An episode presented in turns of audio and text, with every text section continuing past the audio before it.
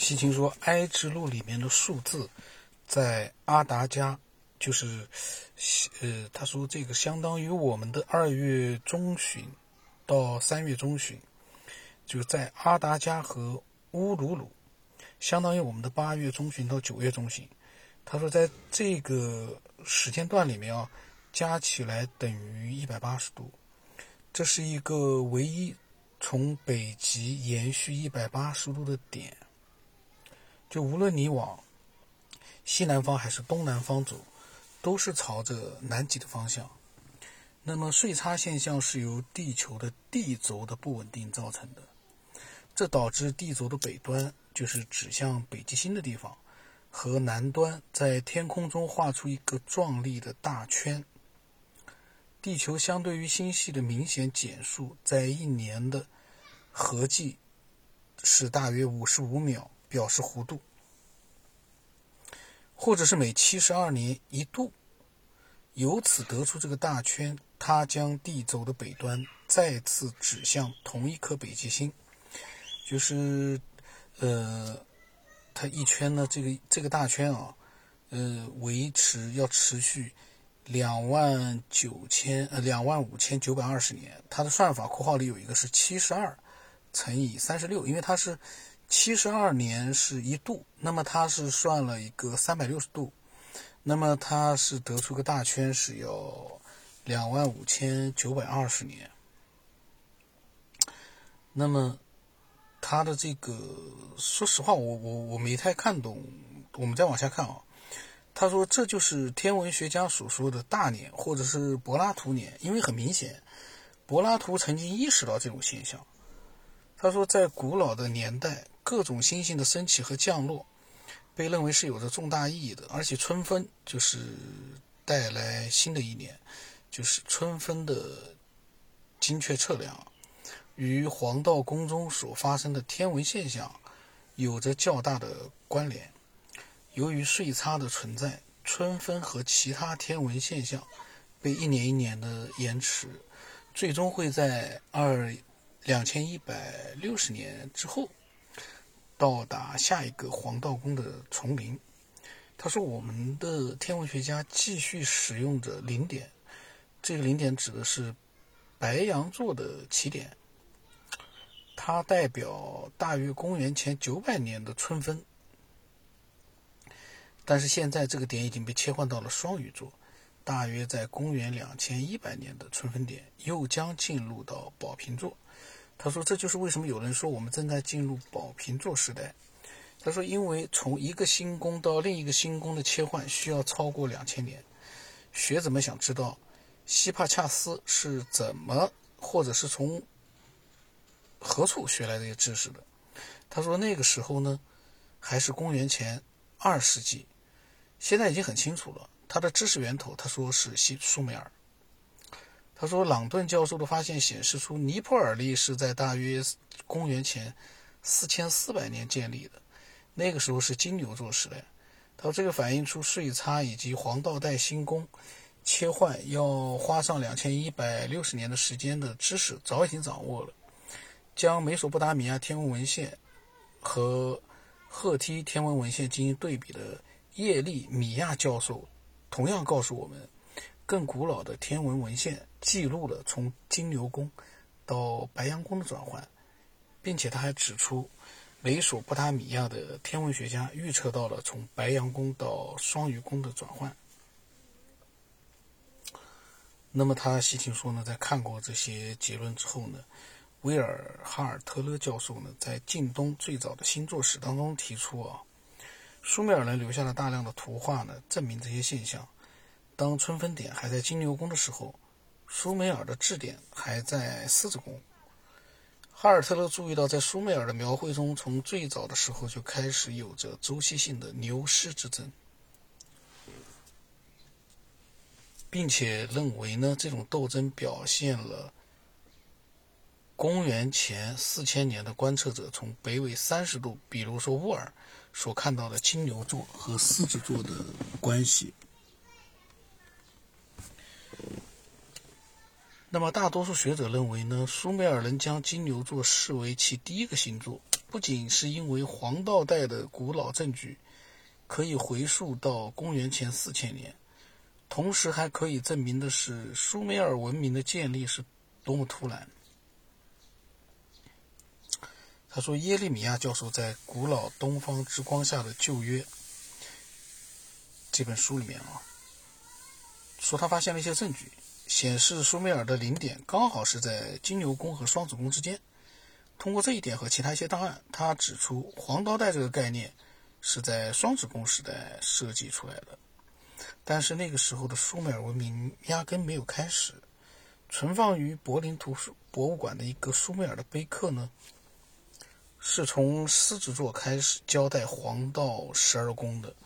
他带我们回到了公元前一万一千年，那个时候的人们刚刚开始耕种。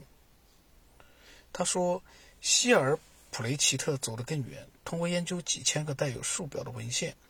他在宾夕法尼亚大学的巴比伦探险考察中指出，所有来自尼泊尔和西巴尔图书馆的乘除法文献。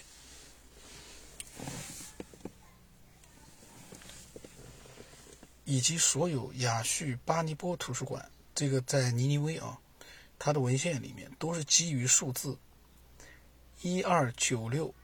零零零零，就是一算成呃数读起来就一千两百九十六万，但是它呢是基于数字的话就是幺二九六零零零零。他说，在分析了这个数字和它所代表的意义之后，他再次指出，它只可能和税差现象有关。并且苏美尔人呢知道，二五九二零年是一个周期的大年。西行说，这绝对算是一种幻想，一种在不可能的时代的天文幻想。他说，正如有证据显示，苏美尔天文学家掌握了他们不可能通过自身而掌握的知识一样，这里有证据表明，证明啊，他们拥有的大量知识，事实上都对他们没有实际作用。这不仅与呃被使用的那套相当成熟的天文方法有关。他说，在古代苏美尔，有哪个人又真正的需要去建立一个天体赤套？谁能举个例子出来？呃，还与各种测量各星体之间距离的复杂文献有关。然后他说呢，其中有这样的文献被称作 A O 点六四七八，列出了二十六个主星。它们都是可以在今天我们所说的北回归线上清晰看到的。文献中用三种不同的方式测量出了它们之间的距离。首先是一个用作呃用一个呃测量和称量这样的一个单位给出的。嗯，他说反正是他是用三种不同的方法呢测量出了二十六个主星之间的距离。然后西青说呢，他们相信啊，这是一个聪明的构想，它将流失的水的重量和时间的推移联系起来，它让用时间来测算两星之间的距离成为可能。第二个方法是天湖的度数得来的，就是说，他说一整天就将包括白昼和黑夜被分为两个十二小时，整个天湖包含了三百六十度，因此呢，一个贝鲁。或者是两个小时代表着三十度的天湖，用这样的方法呢，地球上时间的推移完成了指定天体之间距离的测量。这第三种测量方法呢，意思就是天之长。嗯，那么它是塔里奥丹基教授在《心之距离》当中指出的。前两种方法都是依靠其他的现象才能得以实现，第三种方法则是直接的测量。他和其他人相一些人相信哦。一个天上的贝鲁相当于一万零六百九十二个我们现在所使用的米，那么就是说，他后面括号里写了个一万一千六百九十三码。他说那，意思就是由由此呢，二十六个主星之间的天距在文献中被计算了出来，加起来呢是六十五万五千两百个贝鲁。那么他说，这三种测量星体之间距离的方法的实用性，呃，表现出了这类事物的重要性。但是呢，生活在苏美尔的男女老少到底又是谁需要这样的知识？而且他们中的谁又能发明出这样的方法并实际使用它们呢？唯一的答案，他说是，这是纳菲利姆利姆的知识，只有他们需要如此精确的测量。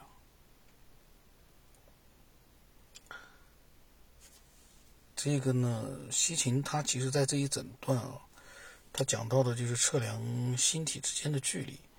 嗯，其实我在读的时候呢，确实是没有多少概念，因为这玩意你要去把它弄得很清晰的话。